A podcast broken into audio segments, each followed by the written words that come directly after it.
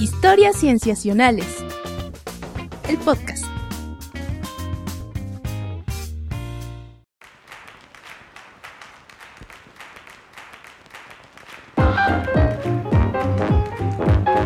Bienvenidos a Historias Cienciacionales. Mi nombre es Víctor Hernández y me da mucho gusto saludarlos.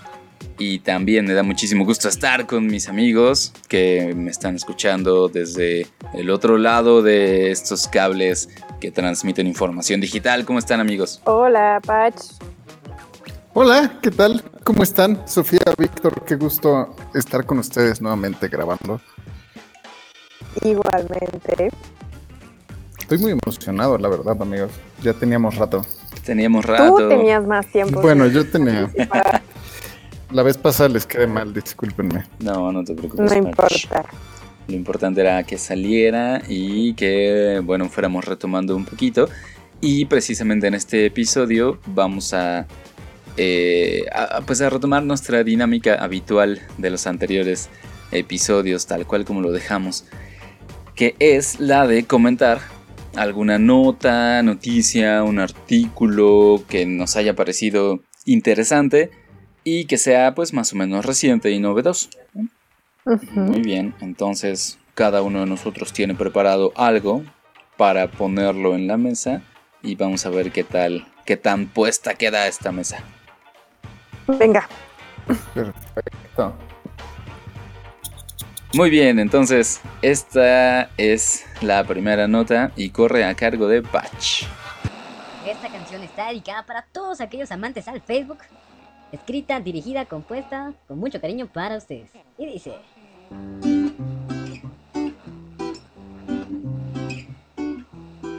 Enciende la compu, revisas tu face, pides una hora y al fin usas seis y te mantienes inicio, perfil, vuelve inicio y el tiempo pasa y pasa y pasa y pasa y pasa. Te toman la foto de modelo ideal de que sirve si a los demás les da igual. Suben una con tu mera verdad. No te preocupes, tu mami si te quiere. Y últimamente eh, hemos estado utilizando muchísimo las redes sociales. Bueno, los últimamente, los últimos, ¿qué les gusta? ¿10 años? ¿O cuánto, Yo- cuánto ustedes le echan de que hemos Ajá, estado yo- usando las redes sociales ya hoy en día? De forma Yo- intensiva. Yo en Twitter llevo desde el 2011. Mm, yo abrí mi perfil de Facebook en 2007. Me acuerdo bien. Ah, yo también. Ah, yo creo que, yo creo que por las mismas, la verdad es que no recuerdo cuándo abrí el perfil de Facebook. Yo creo que Twitter 2009, si acaso, pero pues es ya un montón de tiempo, casi 10 años, 9 años de estar utilizando estas redes sociales. Y lo que se ha visto últimamente en estudios de, de la- del cerebro es en mm, cómo, cómo es que está cambiando la- la estructura de nuestro cerebro con el uso de estas nuevas tecnologías que han ido emergiendo y pues nuestro uso ha ido incrementando y cómo esto nos cambia a nosotros como personas, eh, cómo cambiamos con la tecnología. Y, y este estudio lo que explora es cómo ha cambiado el cerebro de las personas. Este estudio del que hablo lo publica la Universidad de California del Sur y la Universidad Estatal Fullerton de California, del estado de California. Y quien lo dirige es Ophir Turrell. Y lo que hicieron fue observar cómo, bueno, primero le preguntaron a 276 personas cómo se sentían utilizando Facebook, es decir, si sentían que utilizaban como más intensamente su- sus cerebros en términos de aspectos sociales, o sea, como de reconocer caras, estar, no sé, realizando perfiles de quiénes son y quiénes los, a quiénes están viendo y como perfilándolos en su cerebro, en qué contexto los conocen, etcétera. Todo eso crea eh, estímulos cerebrales, de acuerdo a este estudio, y reportaron, la mayoría de, de, estas personas, de las 276, reportó que con el uso de Facebook sentían mucho este estímulo como social, el hecho de estar haciendo este esfuerzo, de estar reconociendo, de estar viendo caras. Pero otra cosa que exploró el estudio es, fueron a 33 personas que tienen un, uh -huh. distintos usos de Facebook en particular, y observaron con encefalogramas, que es este tecnología, es este aparato, esta técnica, con el cual eh, escanean tu cerebro y pueden ver bastante bien cómo está estructurado en tercera dimensión. Y lo que observaron fue que las personas que utilizaban, bueno, que reportaban el uso intensivo de esta red social, reportaron que les crecía en, en materia gris las partes laterales, en particular las, mm, déjame lo leo, la, el girus superior temporal, el girus temporal medio y e igual el girus temporal inferior que, inferior, que estas partes del cerebro se encuentran como en los costados, en los costados de nuestras cabezas, y se ha reportado que estas zonas están bastante, bastante relacionadas con el procesamiento de actividad social. Y esto es, eh, hipotetizan los investigadores con este estudio, es que, pues, como se ha ido transformando nuestra interacción social, primero, pues, nos veíamos a las caras, eh, mm, antiguamente, antiguamente en las escrituras decía que nos veíamos a las caras cuando convivíamos, y, luego llegamos al teléfono y después pasan estas redes sociales en donde ves todo el tiempo las caras, ves rostros, eh, como, como mencionaba antes, que es, te das cuenta, ah, este cuate lo conocí en la secundaria y ahora se dedica a esto, o amigos de la primaria, tu familiar, tu tío, tus primos, y a todos ellos los tienes en distintas categorías con base en sus rostros. Y esto hipotetizan que genera este, este alto procesamiento en, en, nuestro cerebro y por consecuencia este cambio en la estructura. Sin embargo, este estudio es interesante porque es de los primeros que empieza a explorar eh, exactamente cómo cambia la estructura del cerebro, porque antes sí, sí se reportaba, los estudios anteriores indican un crecimiento de la masa del cerebro con el, con el uso intensivo de distintas redes sociales, pero lo que este estudio apunta es es tal cual. Primero, bueno, que la, la, red social que usas, que es Facebook, y distintos, distintos intervalos de, de, uso, y después un, un, estudio de encefalograma. Ahora, esto no quiere decir, esto me gustaría que quedara claro, no quiere decir que hay una relación tal cual, hay un efecto del uso de Facebook. O sea, si yo uso Facebook mucho tiempo, eh, va a ocurrir que Ajá. me crezca el, las partes laterales del girus esto no quiere decir, sino que simplemente está viendo algún patrón y, y, el estudio llama a explorar mucho mejor y con mayor resolución este patrón del por qué se está ocasionando este crecimiento. Si son las redes sociales, al parecer sí, pero vamos, vamos a explorar un poquito más los procesos que ocurren para que se dé este crecimiento. Y finalmente, eh, los, los, los investigadores en el artículo exploran las posibilidades de eh, incluso recomendar a ciertas personas que tienen eh, anomalías en, en, la, en, estas, en estas partes, en estas estructuras del cerebro, eh, les recomiendan, exacto, de usar no Facebook, tal vez, pero redes sociales de forma moderada. En particular, en el artículo mencionan pacientes con esquizofrenia, que los pacientes con esquizofrenia se ha reportado que tienen un poco más reducido este, estas, estas estructuras y con el uso se hipotetiza que podría ser un, un tratamiento o, un, un, o explorar esta posibilidad para este tipo de pacientes. Entonces... Está loquísimo, Patch, porque, o sea, yo, por ejemplo, eh, personalmente, y bueno, esto concuerda con estudios que se han hecho también al respecto, se ha visto que el, también el uso de redes sociales eh, tiene un impacto sí. en la salud emocional de las personas en, en, en, de manera negativa. Entonces, el que lo recomienden con personas que de por sí ya han sido diagnosticadas con trastornos psiquiátricos es muy interesante. ¿Qué papel juegan también ahí para ayudarlos a justo eso, como dices, en un tratamiento? Claro, y es justo es, es, explorar, empezar a explorar y hacernos este tipo de preguntas de, pues digo, las redes sociales yo creo que llegaron para quedarse y solo van a ir extrapolándose y van a, van a ir cambiando en la forma que interactuamos con ellas, pero ya están aquí y van a estar. Mm, no, no quiero Ajá. escucharme en 20 años y reírme, pero yo creería que, yo creería que sí llegaron para quedarse hasta cierto punto. Sí, yo justo estaba eh, preguntándome el otro día qué sería de mi vida. O sea, qué pasaría conmigo si yo uh -huh. cerrara Instagram o Twitter. Y definitivamente me sentiría desconectada, desinformada, desactualizada, descontextualizada. O sea, muchísimas cosas que sí me ayudan a estar al día, no solamente en temas noticiosos, sino incluso con temas uh -huh. de pláticas con mis amigos. Entonces creo que ya es muy difícil sea, despegarse de las redes sociales. Sí, y me parece muy natural que haya efectos psicológicos y ahora vemos como que neurológicos como tal después de un uso intensivo, pero a mí me queda la duda, Patch, de qué significa exactamente uso intensivo. O sea, como que dan un número determinado de horas al día o la cantidad de amigos que tienen o cuál es el criterio. No, es el uso, el uso que le dan, simplemente el uso que pasan utilizando esta red social. En realidad no, no encuentro, estoy husmeando justo para responder la pregunta del artículo, pero no encuentro exactamente a qué le llaman, cuáles son sus categorías de uso intensivo. Sí, sí. Ahí sí, te, lo voy a tener que ver, al menos que lo, que lo encuentre y a la mitad de la próxima parte. claro, no, está bien.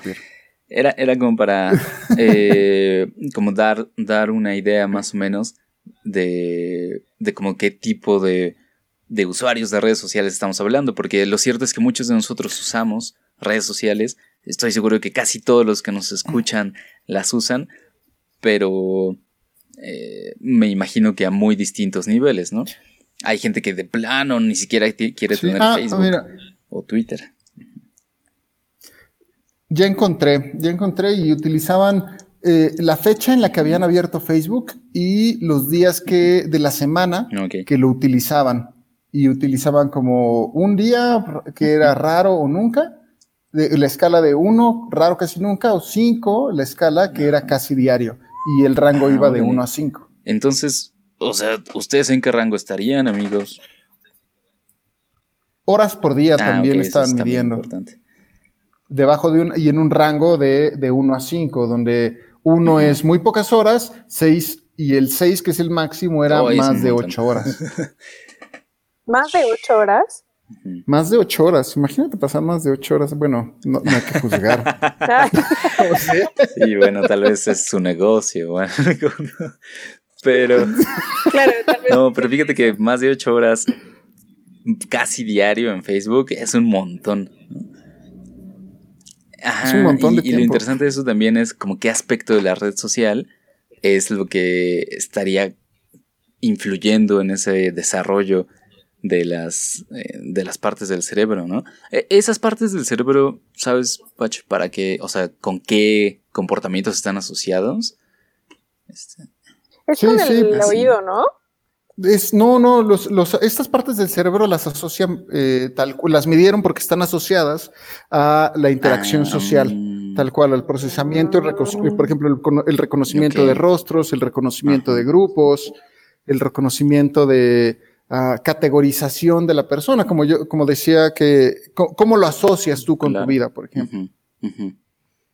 Está interesante. Mm, qué interesante. bueno. Fíjense que hay una cosa que yo he sentido últimamente, sobre todo, no tanto con Facebook, pero con los grupos de WhatsApp. Y me disculparán que traiga una cosa como tan personal a la mesa científica, pero eh, la cuestión es que de un tiempo para acá. Contéstale a tu Espera, no, por favor.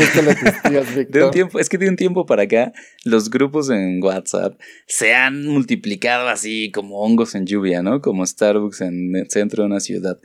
Entonces, e, e, en mi teléfono tengo un montón de grupos y me he dado cuenta que como que para cada grupo como que tengo un rol social un poquito variante en cada grupo. Entonces como que a cada grupo hay que tratarlo un poquito diferente. ¿No les pasa? Sí, sí te entiendo. Sí, sí, sí, totalmente.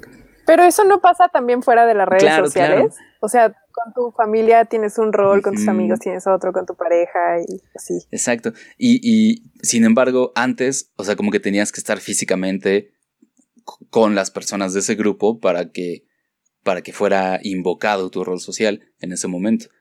En cambio ahora en 10 minutos puedes pasar por todos los grupos en tu celular y, tener como toda esa, este, como saltar de, una identidad social a otra. No sé si lo que estoy diciendo está demasiado exagerado, pero como que me suena a lo que, al resultado del estudio, ¿no? Que, que como que se va fortaleciendo esta idea de, más bien, como que necesitas más procesamiento en tu cerebro para enfrentarte a tantas, este, a, tantas subcomunidades y subgrupos.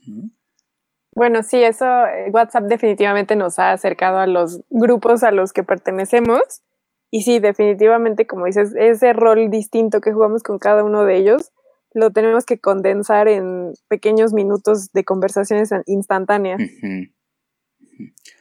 Es interesante que hagas ese análisis, Vic, no lo había yo considerado. O sea, como que me pregunto si el estudio no, eh, digamos, como que ilustra esa parte, ¿no? Porque me imagino que en cualquier red social, este, las redes no son homogéneas, ¿no? Sino que uno pertenece a diferentes comunidades chiquitas y, y como que tienes tu papel en cada una. Claro. Está muy raro. No usen redes sociales. Vayan al campo. Hagan comunión con la naturaleza. Salgan a pasear a sus casas. Pach se le fue la luz. Oh, ¿y a Pach se le fue la luz? Acaba de comentar que se le fue la luz. Uy, qué desgracia. Dios mío. Bueno, entonces sigamos nosotros, Vic. Sigamos nosotros. Se Ok. ¿O qué te parece si hacemos una pequeña pausita y esperamos? Vamos a comerciales. Ajá. Ah, creo que ya se conectó de nuevo. Em, ¿Escuchaste? ¿Hasta qué parte escuchaste antes de irte? Mm, ay, no recuerdo, no recuerdo. Estaba escuchando. Ah, algo dijiste al final. Ah, no importa, no escuchaste lo de no usen las redes sociales. No, no escuché. Ok. si quieres, vuelvo a decir y de ahí retomamos. No, está bien. no, solamente quiero decir que todas las redes sociales son muy raras y que ojalá no, no engloben tanto nuestra vida. Ojalá fuera más sencillo. Regresar a buscar novios sin usar Tinder o Grindr o conectar a nuestros amigos de la vida lejana y que no sea a través de Facebook o no entrarnos de las noticias por Twitter, pero al mismo tiempo que bueno que sí existe. Creo que, creo que lo que dijo Patch fue muy importante, que, o sea, como que tenemos que estar investigando cómo va a afectar ese uso frecuente de las redes sociales no solo nuestra, nuestra estructura neuronal y del cerebro, sino otros comportamientos a otra escala, ¿no? Porque yo creo que tienen razón en que mm, va a ser muy difícil que se vayan de nuestras vidas y más bien vamos a tener que aprender a lidiar con ellas. A vivir con ellas.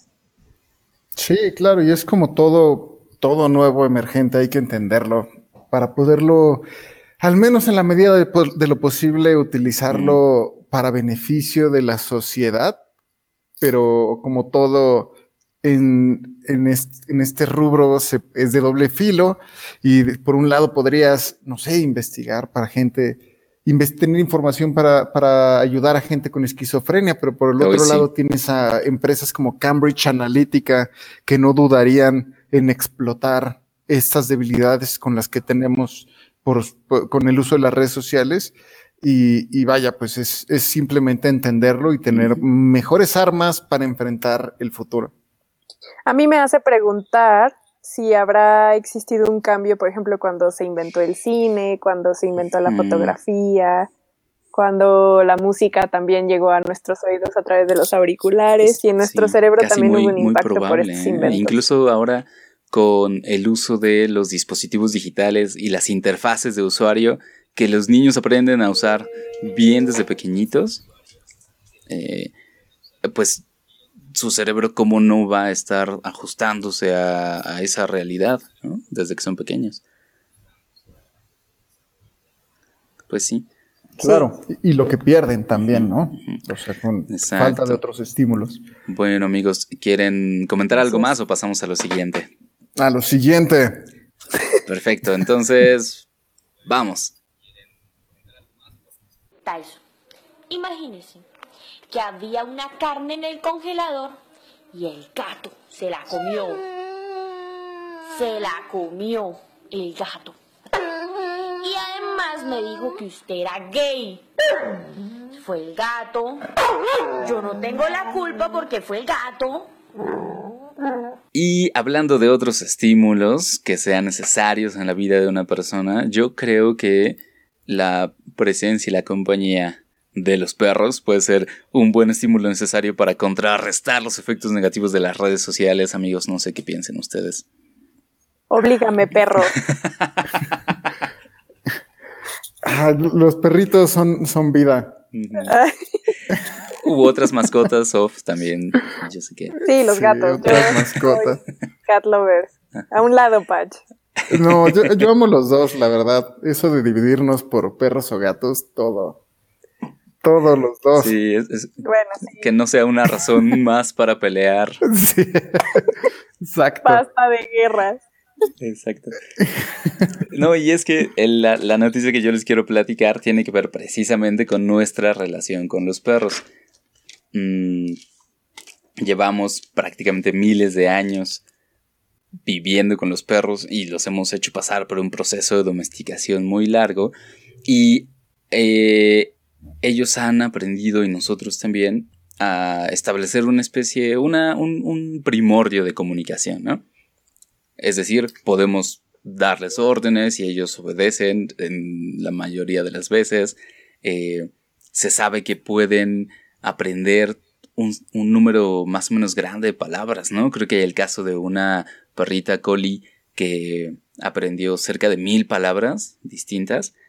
Pero la pregunta que está de fondo y que es, es abordable científicamente es realmente qué están entendiendo los perros de las palabras humanas.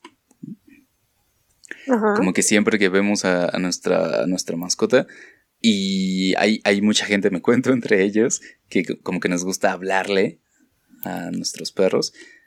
Eh, pues me parece una duda muy genuina pensar como que tanto estará entendiendo, ¿no? Si solamente somos como ¿Qué tal que solo somos como el trombón de la maestra del grupo de Charlie Brown? Que son sonidos que parecen que dicen algo y, tú respondes como si dijeran algo. O realmente hay algún tipo de significado que ellos pueden inteligir de eso. Bueno, hay un estudio, un estudio muy reciente, se publicó prácticamente el 15 de octubre, hace poquito. ¡Wow! Eh, de liderado por Ashley Pritchard, una investigadora de la Universidad Emory de Atlanta en Estados Unidos, eh, junto con otros autores y otras instituciones, que tenía como finalidad preguntarse eso, ¿no? Como realmente entienden los perros nuestras palabras y para ponerlo en términos de una investigación científica, sería si los perros pueden discriminar palabras de sonidos que no son palabras. Entonces, em, el estudio que hicieron fue lo siguiente usaron un escáner de resonancia magnética en el cual introdujeron a los perros. Estos aparatos pueden darte una idea de qué tan activas están distintas regiones del cerebro cuando algo está pasando con el individuo que está dentro del escáner. Entonces, eh, lo que hicieron fue meter a, unos 12 perritos distintos, uno por vez, dentro del escáner. Ellos habían estado entrenados para sentirse cómodos y tranquilos dentro del aparato y los ponía en presencia de sus dueños. Y sus dueños habían entrenado a esos perros durante varios meses, según dice el estudio, para que pudieran discernir dos palabras distintas para dos juguetes distintos que tenían.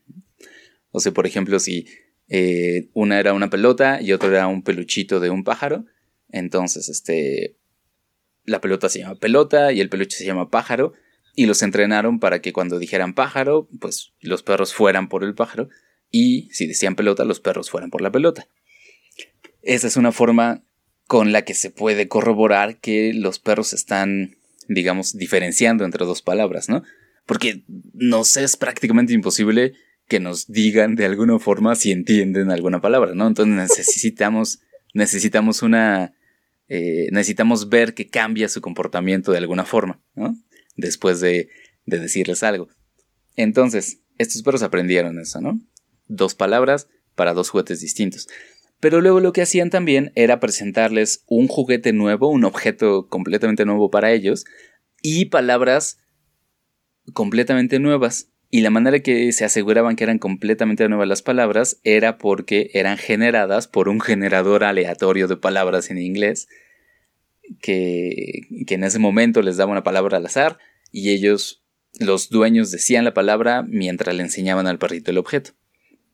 Entonces, lo que querían ver los investigadores era qué tipo de actividad tenían el cerebro de cada uno de los perros, comparando las palabras conocidas contra las palabras nuevas y no conocidas.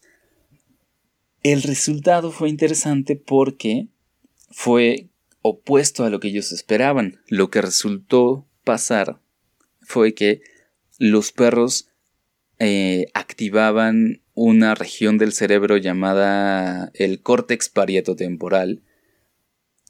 Tenían una activación mayor esa región del cerebro cuando veían el objeto nuevo y escuchaban la palabra nueva. Y eso es opuesto a lo que los investigadores esperaban porque en los humanos sucede al revés. a los humanos se nos activa más esa parte del cerebro cuando escuchamos palabras conocidas que cuando no escuchamos, que cuando escuchamos palabras aleatorias o, que no conocemos o que no entendemos. Entonces, ese fue como el principal resultado de la investigación. Oye, pero a ver, eh, ¿podrías, otra vez explicarlo un poquito mejor? A mí no me quedó como del todo claro, o sea, como el, o sea, el, humano, en el humano se, o sea, tienen distintas zonas en las que se, encienden los cerebros.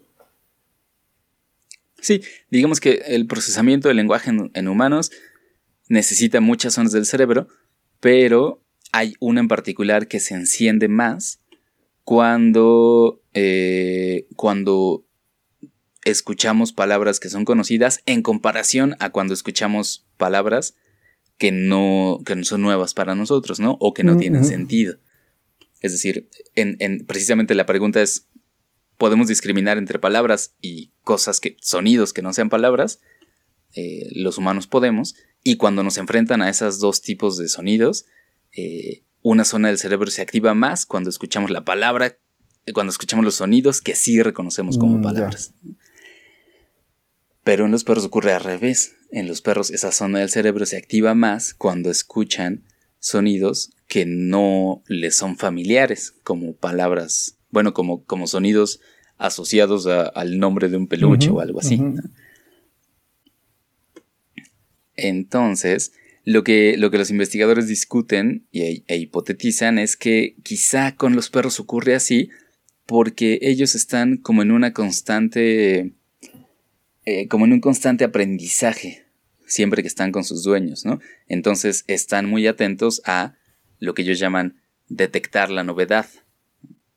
Como que todo aquello que sea nuevo para ellos los pone atentos y los pone eh, como que en un estado de eh, prepararse para el estímulo. Ya, como, un estado de vigilia receptivo.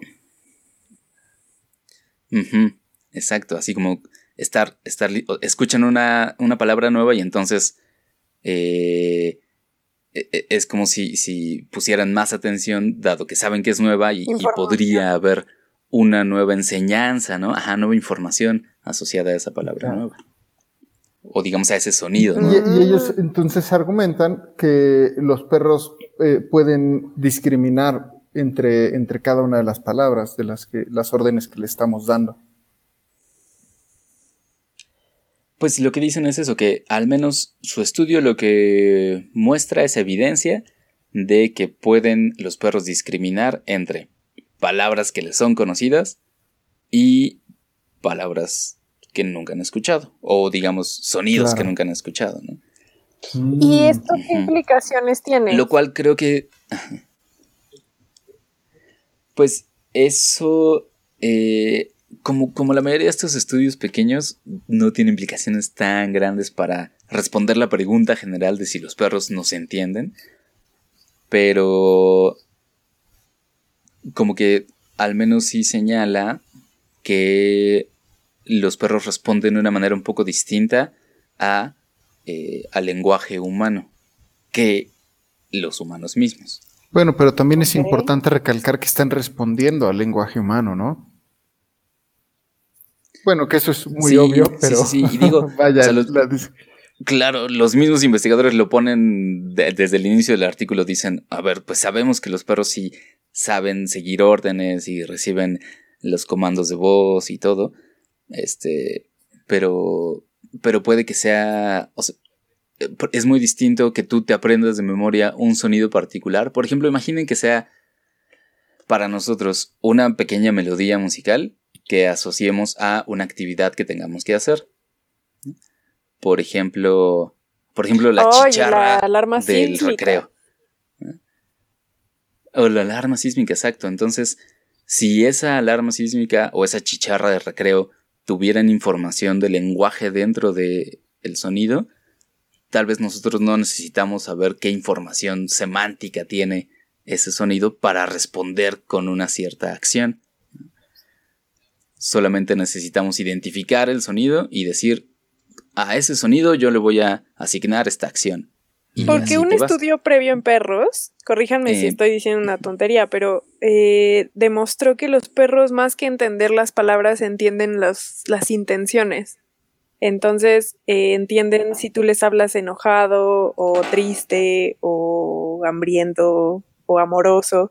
Y entonces ellos logran hacer estas distinciones de nuestros estados de ánimo. Entonces tiene mucha relación con lo que tú dices, Vic. Eh, sí. Sí, sí, sí. O sea, lo que recuerdo haber leído al respecto de ese estudio que comentas, bueno, igual era uno distinto, pero hay uno que sí, hay uno que sí tenía que ver con, ah, con el tono y la palabra que se le decía a los perros. Eh, es uno de 2016, creo, de la Universidad de Budapest, en Hungría. Y lo que decía era que este, los perros procesan en distintos lugares del cerebro la palabra y el tono. Y que la palabra la procesan en el lado, en, en, algunas regiones del lado izquierdo, igual que las personas, porque como que es la zona del cerebro más asociada al lenguaje. Y el tono la procesan más del lado derecho, porque es la zona más asociada al lenguaje. Entonces hacía un experimento en el que le decían una palabra como buen perro, pero con un tono neutral, algo conflictivo, digamos, este, y tenía una cierta respuesta. Pero la respuesta, eh, el cerebro del perro solamente reaccionaba esperando una recompensa, este, cuando se usaba la palabra buen perro con un tono amigable y, de elogio. Mm. Ajá, entonces, eh, o sea, como que los, lo que nos dice eso es que los perros sí podrían estar distinguiendo entre, exacto, entre el tono que usamos y la palabra como tal, este, o al menos como la serie de sonidos que ellos perciben. Eh, y lo que ahora este estudio nos dice es que también saben, digamos que, podríamos decirlo así, ellos saben cuando saben cuál es una palabra. Creo que las de, de, lo que ya nos estás explicando y clarificando más, Vic, o sea, se me ocurre que una implicación de este estudio podría ser que da cuenta de la evidencia de la coevolución entre humanos y perros, por ejemplo, en el sentido de que probablemente el que ellos tengan distinta diametralmente a la que nosotros tenemos pueda hacer que seamos buena compañía y entonces nosotros seamos buenos distinguiendo sonidos que son repetitivos, mientras que ellos son buenos distinguiendo sonidos nuevos, y entonces hacemos una buena fusión. Sí, sí, claro, yo creo que tiene mucho que ver con eso. Mm, y con que además me imagino que los cerebros de los perros deben ser mejores para procesar otro tipo de estímulos. Mm, quizá Totalmente, sí, son más receptivos a los sonidos y a los olores, por ejemplo y, además nosotros, o sea, como usuarios del lenguaje, las palabras las metemos en una, o sea, las metemos en un sistema que es el idioma español o el inglés y, así es como les damos significado. Claro, claro, mientras que ellos son, dependen mucho de cómo suenan los sonidos, porque valga la redundancia. Claro, claro. Y tienen que ser como que muy homogéneos para que siempre los reconozcan igual. Claro, qué interesante. ¿Ves como si tiene muchas implicaciones? Ah, sí, bueno. Pero es que tenemos aquí tu, tu, tu agudamente para extraerlas. No intentes conquistarme, no lo vas a lograr. a mí lo que me llama la atención de este estudio, fuera de las implicaciones que tiene o de los resultados, es el hecho que los investigadores hayan logrado entrenar a los perros para que estuvieran dentro del encefalograma. O sea, yo eh, alguna vez escuché la historia de un investigador que empezó a, uno de los pioneros en practicar encefalogramas en perros y sacó su idea de ver a los perros eh, militares aventándose de paracaídas sin chistar. Y, mm. y, dijo, bueno, si un perro es, es entrenable para lanzarse en paracaídas, por supuesto que puede entrenar a un perro para poderse quedar en un encefalograma. Entonces, y de ahí parte a todo el entrenamiento y el hecho de que se hayan podido ser, pues, la cantidad de perros que fueron, que no recuerdo, eran 12 o... sí, 12. 12 perros y que los hayan entrenado y que sus dueños hayan estado comprometidos es algo que se aplauda al estudio. Sí, la verdad. Oye, amigos, y eh, debía haber empezado por aquí porque la foto que tienen de los 12 perros en, en, en, en el escáner es muy bonita. No. Están todos sentaditos ahí, entonces. ¿Habría este, posibilidad de que la puedas poner en nuestras redes sociales, Vic? Sí, la puedo poner y la puedo pegar a las notas de este episodio, entonces. Genial. Para que también la vean. Eso yo creo que vale el estudio. Seguro, solo por eso. sí. Deja tu resultado científico. Muy bien, Vic. Bueno, pues esa es la, la nota, amigos. Gracias. Está muy interesante y muy bonita. Gracias a, ustedes y a los perros. Por existir. Muy bien, vamos a la siguiente entonces. Tienes que cuidar al bebé. Ten. Ah, espera. ¿Qué? Si necesita comida. Dale. Si necesita un biberón. Dale. Si necesita reggaetón. Dale. Esta es la tercera nota y queda a cargo de Sof. Em, bueno, eh, tú nos contaste un artículo que se publicó el 15 de octubre. Eh, ¿Sí? ¿15 de octubre? Pues yo también les traigo uno que se publicó el 15 de octubre. Ah, mira. Se publicó en esta rama que tiene Nature que se llama Scientific Reports, que son justo la eh, tirada que trae Nature de hacer eh, los artículos accesibles para todo el mundo. Entonces, este artículo es de libre acceso. Y como también dato curioso, eh, está escrito por cuatro autores y tres de ellas son mujeres. Y esto me parece relevante porque el estudio trata sobre los cuidados parentales, específicamente de los gorilas de la montaña machos. Em, ok. entonces, por eso me parece relevante cómo las mujeres probablemente nos sesgamos para buscar temas de interés y en este caso tiene que ver con cuidados parentales. Y eh, lo que ellas estudiaron fueron gorilas, como ya dije, de la montaña, de esta reserva de esta mujer estadounidense que hizo un trabajo en, encomiable por cuidar a los gorilas de la montaña. Y ellos observaron justo el comportamiento que tenían los machos específicamente en, en esta reserva Diane, Diane Fossey Gorilla Fons, en este centro de investigación. Que, ella era justamente una primatóloga muy importante. Exactamente, y de hecho hasta salen Los Simpson. Y... Ah, es verdad. la hipótesis que ellas tenían, ellas y el investigador que las acompaña también, era que los gorilas macho de las montañas pasan más tiempo eh, con, los, con los bebés, con los niños de la... ¿Es correcto decir manada del grupo? Yo diría que sí. Bueno, pues sí, no sé cómo se le diga. Tampoco sé cómo se le diga al grupo de gorilas, pero la hipótesis es que aquellos machos que pasan más tiempo con los gorilas bebés o infantes tienen más posibilidad de tener un éxito reproductivo.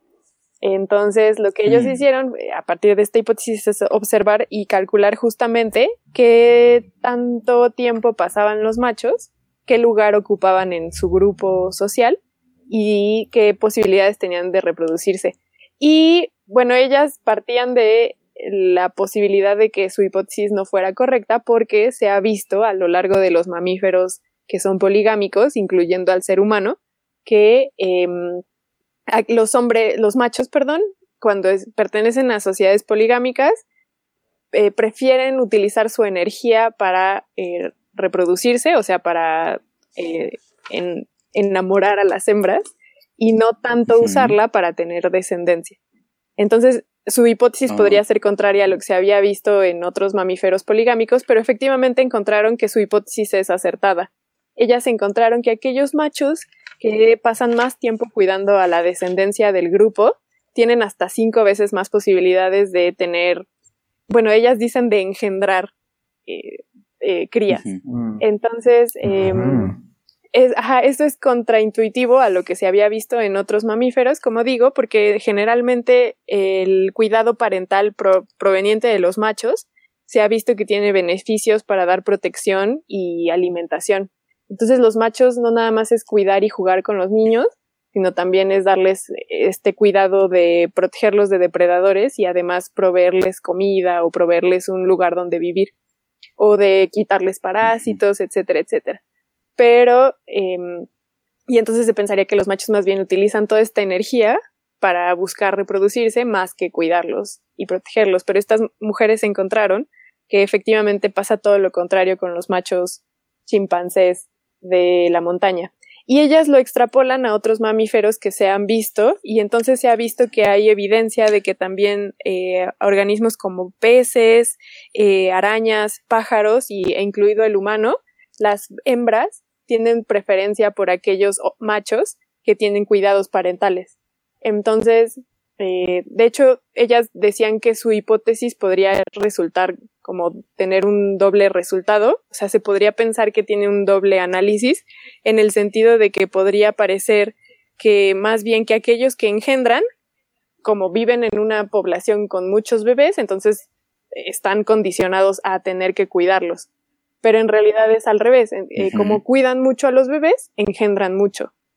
Y bueno, este, este estudio es importante porque justo da evidencia. Nunca se había estudiado el cuidado parental específicamente en chimpancés, pero, perdón, en gorilas. Pero la evidencia que existía de los estudios que sí se habían hecho de cuidados parentales justo más bien reforzaban esta idea de que los machos polígamos prefieren utilizar su energía en aparearse más que en cuidar a los crías. Y este estudio es la primera evidencia que demuestra en chimpancés, perdón, en gorilas, justamente que esto no necesariamente es así, que los machos también utilizan energía para asegurar que la progenie sobrevive y además esto les genera beneficios eh, a largo plazo porque eventualmente podrán engendrar más. Em, y pues básicamente es eso. Muy bien. Mm, está muy, está, está muy, muy interesante el estudio, sobre todo porque qué tanto se puede extrapolar hacia nosotros, observar eh, a nuestros, uno de nuestros parientes más cercanos y qué tanto de ese tipo de comportamientos compartimos con otros, con otros del mismo eh, dendrograma, o, o, árbol, árbol filogenético, ¿no? Es justo lo que dicen estas investigadoras, que este, este estudio ellas obviamente lo usan con chimpancés, porque, perdón, gorilas, malditas, con gorilas, porque justamente es el organismo que pues ellos tienen preservando. Pero lo interesante sería justamente quitar estas barreras culturales que tenemos y hacer observaciones lo menos sesgadas posibles de la especie humana y analizar cuál es el rol que tienen los hombres en el cuidado de la progenie humana. Claro, porque lo cierto es que los humanos somos primates, pero entre los primates hay mucha variación en cuanto a sus estructuras sociales. Exacto. Sí, lo que dicen estas eh, científicas es que, eh, o sea, estos gorilas también sirven mm, como modelo de estudio porque los humanos ya estamos muy contaminados por nuestra cultura esta idea de que los humanos somos monógamos y de que el cuidado parental es desde que tenemos la progenie hasta que la progenie se vuelve independiente, es más bien una construcción social y cultural más que algo natural y biológico. Entonces, estos gorilas son por eso muy, una muy buena fuente de información, porque a pesar de que ellos también tienen cultura y tienen esta estructura social, no están tan obligados por sus reglas a tener que quedarse en la casa a cuidar a los niños. Eh, y entonces también analizan. Si los juzgan, se madrean. por ejemplo, ¿de verdad? No, pues digo, o sea, si otro macho llega a imponer otras reglas. Y es que eh, cuando yo pienso en gorilas, pienso en un gorila macho dominante, ¿no? sí. Y de hecho ellas analizan el, estrato jerárquico que ocupan los machos gorilas y encuentran que de hecho aquellos que están más arriba en la, en la posición jerárquica tienen más posibilidad de reproducirse. O sea, estos cinco, hasta cinco veces de tener progenie es en realidad de aquellos machos que ocupan las posiciones más altas jerárquicamente. Baja conforme bajamos en el estrato social del grupo de los gorilas. Entonces alguien que no tiene tan buen ranking social probablemente tiene dos veces más probabilidad de tener progenie. Pero este valor de 5 es para los que están hasta arriba. Y también otra cuestión que analizan es que algunos dicen, bueno, es que los gorilas probablemente no tienen la capacidad para discriminar entre sus propios hijos y los del resto del grupo. Pero o sea, los gorilas estaban cuidando de los bebés de otros. Exactamente. Entonces lo que ellas también quitaron este, esta idea que se tenía. Antes pensaban que ellos solamente cuidaban a sus propios eh, hijos. Pero en, pero en este estudio también demuestran que no nada más cuidan a los suyos, sino cuidan a los de todo el grupo. Y esto mm. también aumenta la posibilidad de que ellos puedan aparearse porque las hembras ven en ellos, más no ven esta necesidad de cuidar a sus propios genes, sino que ven la posibilidad de cuidar a toda la sociedad. Y eso le da un beneficio a los machos. Entonces, mm. bueno, también este estudio creo que lo ven un poco como en sentido teleológico, en el sentido de que cuido para aparearme. Pero probablemente podemos quitar esa visión y, y está muy padre que los gorilas tengan cuidados parentales.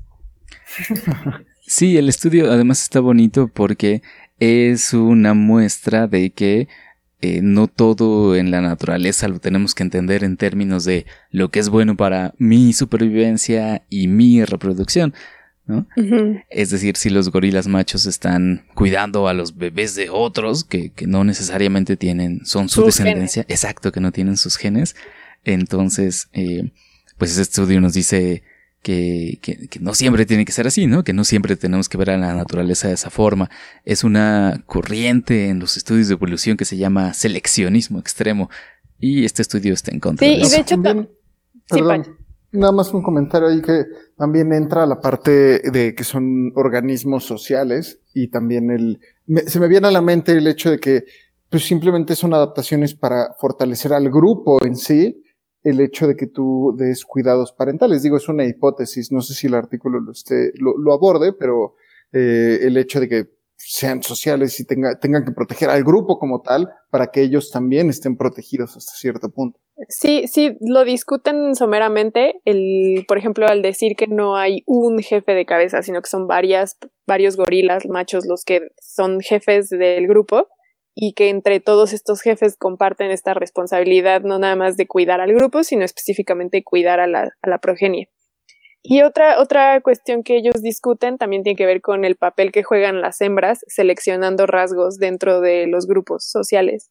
Justo ah, yo hablaba con un amigo la semana pasada que me decía que en la especie humana las mujeres hemos seleccionado la estatura de la especie o sea, las mujeres somos responsables de que nuestra especie humana cada vez sea más alta con el paso del tiempo, porque justamente los hombres más altos nos parecen más atractivos. Y entonces ese ha sido un rasgo que se ha seleccionado positivamente en la especie humana. Y lo mm. mismo sucede aquí en este grupo con los gorilas. Las hembras que ven cuidados parentales en los machos seleccionan a esos machos y entonces al final se vuelve un rasgo positivo que se pasa de generación en generación y que eventualmente se vuelve un rasgo evolutivo. Ahora también habría que ver qué es lo que realmente indica el hecho de que los gorilas cuiden a sus bebés, ¿no? Porque puede ser que a las hembras les parezca eso atractivo, no tanto por el hecho de que entiendan que están cuidando a bebés, sino que los gorilas macho tienen algún rasgo de conducta que al mismo tiempo los hace cuidar a los bebés y ser atractivo. Eso no lo entendí, Vika. ¿A qué te refieres? ¿Cómo?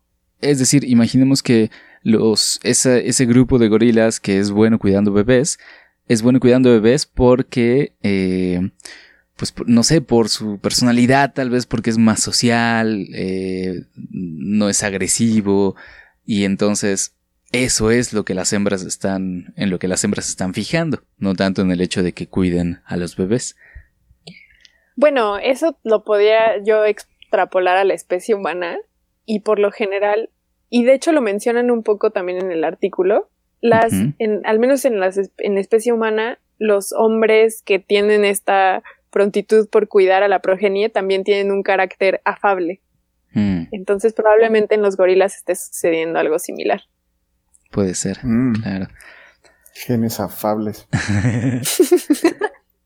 Sí, sí, habría que ver dado que, bueno, en humanos también hay una gran diversidad de rasgos y personalidades. Sí, los humanos somos un desastre. entonces realmente es difícil generalizar, ¿no? Al respecto de, eso. Totalmente, totalmente. Pero lo que sí puedo yo decir es que sí, al menos desde mi experiencia, derrite mucho ver a un hombre cuidando a un bebé. Ah, Ándale, aquí confesando en historia ciencias. Ya lo saben, amigos. Sofía es soltera.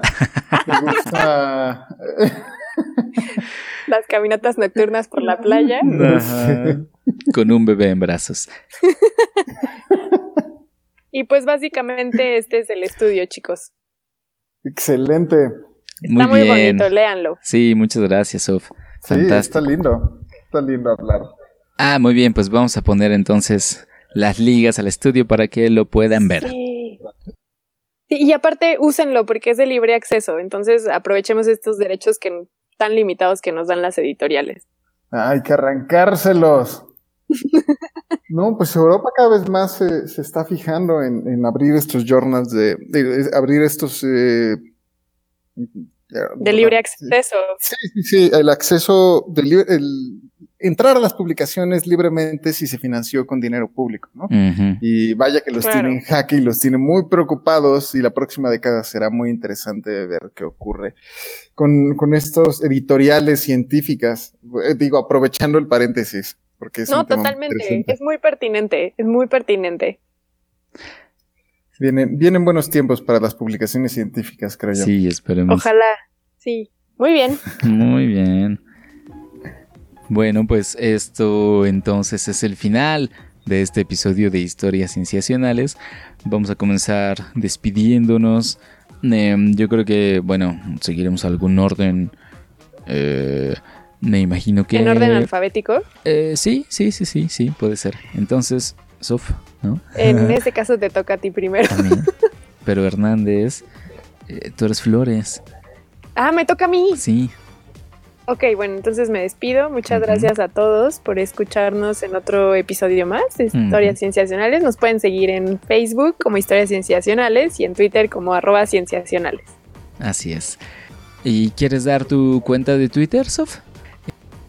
Sí, me pueden encontrar en Twitter como Soflofu, que son las iniciales de mi nombre completo. Fantástico, Sof. Muy bien, Patch. Eh, muchas gracias por habernos escuchado y esperemos encontrarnos en la próxima emisión de Historias Cienciacionales. Nos, a mí me pueden encontrar como Pacheco VV en Twitter o mm, pues básicamente en Twitter. No, está fantástico que des tu Twitter porque últimamente está subiendo cosas bien padres, unas imágenes, eh, por ejemplo, acerca de la cuenca del Valle de México y cómo se inunda, muy finas. Ay, claro, visiten el Twitter para ver Aquí, aquí no sé cómo, cómo esté la política ah. de nuestro auditorio, pero al menos Rodrigo Pacheco de Historias Sensacionales prefiere el lago ah. antes que Texcoco, he de decirlo. Aprovechando. No, muy bien, muy bien. Bueno, yo me despido también. Mi nombre es Víctor Hernández y me pueden buscar en arroba Víctor Rogelio. Eh, y con eso nos despedimos. Muchas gracias por habernos escuchado. Muchas gracias. Esperemos eh, que nos escuchen pronto. Ok, adiós. Adiós.